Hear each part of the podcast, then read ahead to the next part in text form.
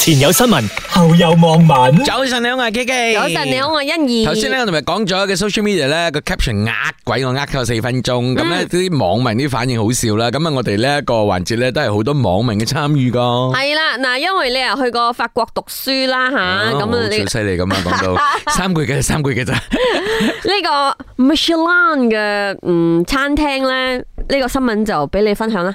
係一個指標嚟噶嘛，因為我哋咧就會睇到哇，呢個餐廳咧，我哋其實好多人都讀 Michelin 嘅，嗯咁但係誒正確嘅讀法咧，佢係法文，所以佢係 Michelin 咁樣樣啦。係咁誒、呃就講緊啊，哇！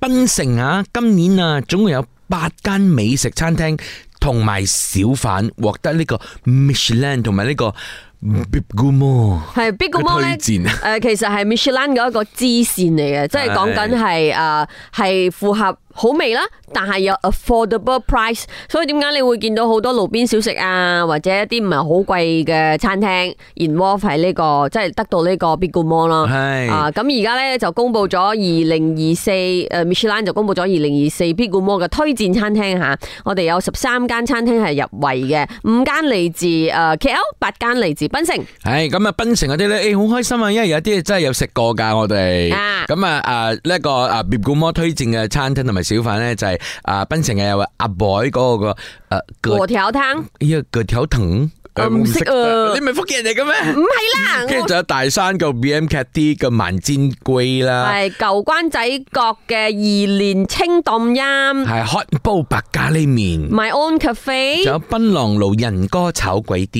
啊蟬螺爐炒貴雕，就咧姚氏姊妹炒鬼雕，炒炒龜炒龜角甲啊哎呢個咧就係你聽到你係咪會覺得好有親切感？因為嗰度有呢度有幾樣嘢我食咗，同埋大家咧應該好似我咁，好想去檳城咗。係咯，但係 KL 都有嘅嚇係，KL 咧就係 Sri Nawana Maju 餐廳、河婆苑、熱波 road 嘅瓦煲雞飯、Roti Boy，誒啊 Roti by Bai。 the Dando 唔係嗰個 boy 係係嗰個，就係飾演奏家。啊，色苑啊，大家應該係最熟悉啦。嗯係啊，因為呢個真係老字號嚟噶嘛。冇錯咁啊，聽下啲流口水嘅網民講咩先。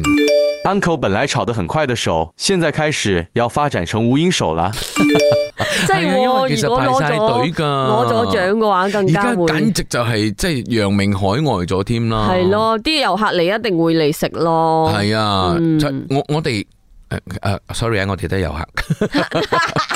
惨喽，不能去治疗。嗱，呢個有幾個 context 嘅，有啲人啊係講咧，哇，當佢嘅紅到咁咧，已經紅到國際咧，好可能會影響到水準。哦第二咧就係係話紅到咁咧，應該係排唔到隊噶啦，所以有兩個講法係啦吓。的而且確係嘅，誒、唔好意思啊，即係當然我唔係誒，即係可能你會覺得一竹公辦一船人，但係好多咁樣嘅現象，但係未必講你，你唔需要對號入座，就係、係有一啲咧，即係做紅咗之後，咁可能佢開咗分行嘅，其實嗰個味道係走咗嘅，所以大家真係要好好咁樣管制下，即係嗰、個即係 quality control 咯，食嘢方面係咪啊。嗯係？好難噶，佢點啲 control？我日日煮飯啊，今日炒嘅飯同聽日炒嘅飯都唔同啦 其實就好似藝術作品咁咯，不過我真剪頭髮，㗎我髮型師咁同我講啊，藝術作品嚟㗎啦，咪每次都剪到靚嘅。 前有新聞，後有網民。早晨你好，我係 K K。早晨，你好，我係欣怡，好啦，喂，咁啊嚟緊嘅呢單新聞咧，诶日日，sorry 都啊，中我嚟啊呢期。 係咯，咩事啊？個手 O 指 K，啊，請大家歡迎我哋二零二三年喺我自己個個人排行榜當中最好笑新聞 Top Five。冇啦，即係其實係诶各大媒體咧都報導緊呢件事啦，爆晒呢咁件啊事同埋咧好多國會議員咧對於呢件事都吓做咩事？你做咩咁樣講咁樣樣 真嘅？嘅，我哋其實唔係話憎恨情緒或者係或者係嘲笑啊，最多係拗頭啊。問號就係針對翻咧啊伊黨呢個誒嘅巴勒 Batas 嘅國會議員啊 Siti Masura，佢就講緊啦，行動黨元老但書啊林吉祥啦，同埋新加坡前總理李光耀啊前馬共。總書記陳平係嗯表兄弟嘅言論，咁咧、就哇大家係拗晒頭嘅，點解你會咁樣樣講呢？但係到而家為止你講佢，佢仲未道歉啊！一見到媒體呢，佢就閃人。係啊，因為國開國會啊嘛，唔單止啊，佢都講誒、呃林冠英嘅老婆同埋郭淑清咧係又係十布布。你睇翻佢原本嗰條片啊，其實係佢有一個 Sharing c h a r a m a 之類啦。唔緊要，唔緊要。啊有我有現哋場我哋有嘅聲聲，大家可以睇下佢嗰個，可以感受到佢嗰個肯定啊！真的，我在星星从哪里来？对，很有自信。 Lim Kit Siang dan Cimping. Apa hubungan mereka? Sepupu. Siapa Cimping? Ketua Kuomo Komunis. Lim Kuan Yew, Ketua Menteri Singapura. Apa hubungan dengan Lim Kit Siang dan juga Cimping? Sepupu. Apa yang telah dia buat dekat Singapura, kita nampak model-model itu sedang berada di Malaysia. Teresa Kok, isteri Lim Guan Eng tu dengan Teresa Kok, sepupu.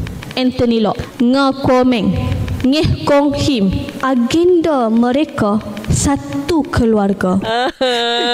好好笑，其實佢嗰個 s u b 嘅就係好有自信啊，而且佢係好似啲老師啊，不 s u b 部係啊 OK，咁 咁其實咧，而家就大家就問緊佢咯。喂，其其實你邊度嚟點解嘅你邊度你點解咁樣樣 info？講？咁呢啊啲媒體都喺度問緊佢，跟住佢就躲避緊嗰啲媒體嘅鏡頭同埋追訪嘅。咁啊，話説咧，國會嗰度咧。哇！就係、大家都誒企晒起身就問你可唔可以解釋呢件事啊？可唔可係咯以解釋？咁咧佢就係堅持唔好出聲。咁然後唔俾人插嘴先。後後來啊議長就問佢：你要唔要俾佢哋誒即係咩百百幾 k i l o 咁啊，白樣樣？白基拉安要唔要俾佢哋啊白基拉誒點講啊反駁咁解啦？係佢話唔愛，跟住咧，佢佢冇講唔話㗎，佢佢係搖。頭。有少少耷低個頭，跟住搖頭咁樣樣嘅。 OK，嗱呢位誒 MP 啊，即係 Siti m a s t u a 同大家介紹下啦。佢今年三十四歲，Ừ. 非常之後生，嗯係，所以都唔明咁後生嘅應該活喺一個網絡嘅時代，應該係好識得估資料至啱㗎。啊，這個不知道。哦得控只会挑拨离间，找话题来讲来做，跟那些劣质网红一样的骚操作。係啊，挑撥離間，誒、係即係可能通常都係有咁嘅分化嘅行為啦。嗱咁啊，究竟佢有冇咁樣樣嘅意思？當然啦，我哋係不能夠不能夠即係代表佢係講啦，啦我因為佢仲未發表任何嘅嗰個意見嘛。當然我，我覺得如果啦，如果係講佢唔係分化嘅行為嗯啊，咁點解佢個 info 錯晒呢？我只可以講佢幕僚冇做工，或者係幕僚係咪想扇佢？ 我淨係呢個可能性啫，係仲有啲可能性。係，即係意思，呃呃我哋大家都拗晒頭嘅，唔係係咯淨係你 㗎。不说你不知，我其实是郭鹤年的蛇扑扑，也是 Vincent Tan 的蛇扑扑，我最有钱了，哈哈哈哈哈！呢個好笑，呢個好笑。我哦也是李小龍的小噗噗 啊！啊，所有姓李的都關我的事的。你们全部输给我，嗯我是财神爷的 s u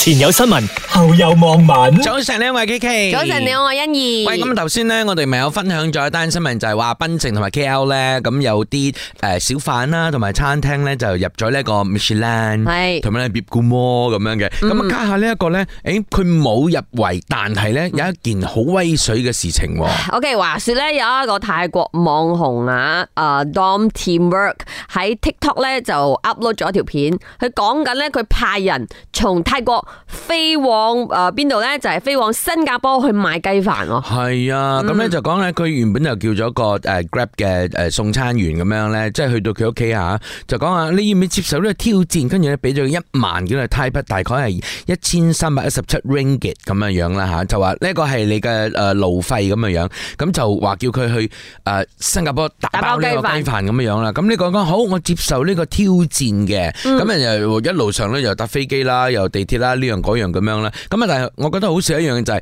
啊，去到最尾一個送餐員咧就計嘅，佢話誒其實咧淨係機票都使咗六千匹啦，咁啊都未包括其他嘅支係出咯同埋費用，所以我唔知道我有冇錢賺嘅。重點係咧，誒啊佢翻到去打包個雞飯翻到去啊，兩個仲聞一聞個雞飯嘅味，係誒 OK 喎，冇臭 叔喎。係即係完全仲係好美妙咁嘅樣啦。啊跟住咧就呢一件事咧就會訪問個小番小番講，哦，我唔知道呢件事哦，我冇留意過呢個人係咪有嚟過。不過咧好開心咯，有人咁懂得欣賞我雞飯。咁啊點知後來咧去到 Grab 嘅嗰邊咧個發言人就講啦。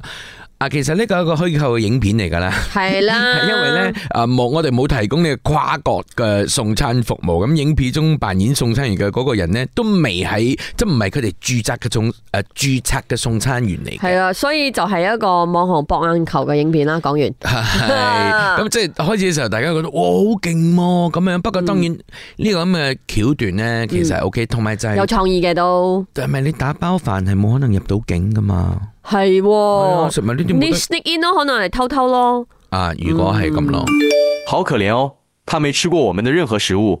喂，你一講到食物，可新加坡同馬來西亞人就對立㗎啦，永遠都係咁啊因為嘅。其實咧，我估呢個海南雞飯咧，嗯咁啊誒 KPD 都係講嘅，因為新加坡同埋誒呢個馬來西亞咧，即係其實都喺度講緊，都係呃我佢嘅嗯哋係發源地，咁其實係唔知道咧嚟自邊個國家咁樣。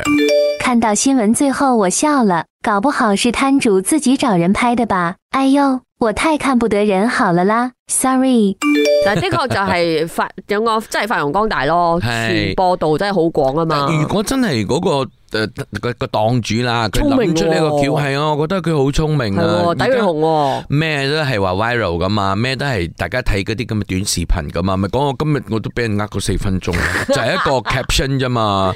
卒之，真係好容易俾人呃我你 哦，得閒等我呃下你先我。講咗多次，我份人比較單純。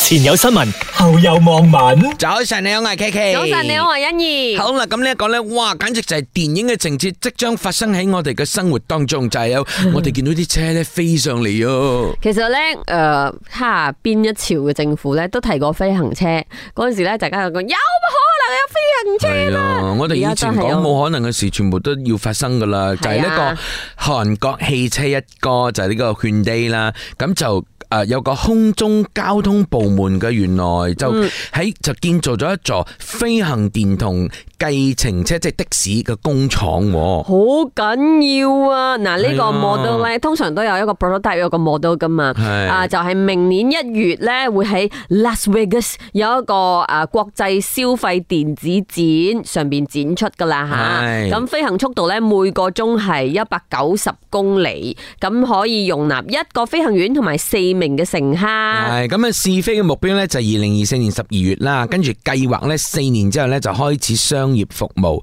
咁啊，目標呢就係上班族哦。點樣樣咧？即係大家唔使塞車啦，而家我哋天空唔係飛啊。我第一間諗到就係上班族，咁嗰個係咪好貴呢？嗰、個的士一錢定係啦，然後個飛嘅喎，大佬我知然後個空中嘅 traffic 點算啊？係啊。點點點樣話？點樣規劃啊？空中嘅 traffic 咁所以你聽下呢個網民講，那在天空上发生事故是属于交通事故还是航天事故？係 啊，係應該係航天咯。但係當如果真係呢四年後呢，就開始呢商業服務呢，咁就一定係開始有啲 rules 咯。嗯，你估真係俾好似雀仔咁樣呢，中意飛邊就飛邊咩？當然個新聞都有講到啦。而家最大嘅挑戰啊，飛行嘅即即係車啦吓，係係個電池，因為而家電池咧已經佔咗成個飛行器嘅四十 percent 嘅重量啊。嗯，我哋頭先先講呢嗰啲誒氣體排放呢，就令到成個天氣變咗我哋而家幾多唔知十幾萬年以嚟嘅最最熱熱嘅一年啊嘛，今年係咁而家又多咗一樣嘢要排放呢個氣體啦。你们慢了啦，中国小鹏已经开始了很久。嗯上次呢，我哋其實 但係應該用電池又冇乜氣體嘅，我估。 啊嗯難講，我哋喺電影度睇到啲就噴火嘅先飛上嚟噶嘛。佢用電噶嘛，佢用電就唔會噴火啊，除非爆炸。 OK，當然而家我哋冇辦法估計得咁多啦，但係係核核能咁樣樣咧，咪仲大鑊？你記唔記得啊《Fifth Element》入邊？誒，你有冇睇過呢一部電影啊冇睇過。 ？OK，嗰陣時誒呢部電影一出嚟嘅時候咧，嗯我哋大家哇目瞪口呆㗎啊。佢連嗰個誒所有嘅嘅嘅嘅演員嘅服裝咧，都係 Sean Paul Cotier 嘅，大家覺得哇，跟住靚佢嗰啲佢入邊嗰啲就係我哋第一次見到誒空中飛行嘅車咯。啊跟住咧就係見到嗰啲咧，誒 Mission Impossible 嗰度咧，咪講用嘅手指咁樣撥個 screen 嗰啲咁嘅而嘢家嘅。咪手指其盤實個 screen 已經係係崩咗咯，係啊，所以嗰陣時嗯你諗下，佢係好多年前一部電影嚟嘅。之後我哋可以用瞳孔嚟打卡噶啦。唉， 所以咪講咯，真係以前電影嘅啲橋段已經一一發生啦，我哋真係要好叻啊，人類！留長命啲啊，睇呢啲事情咧，逐一逐一咁樣實現啊喂。前有新聞，後有望文。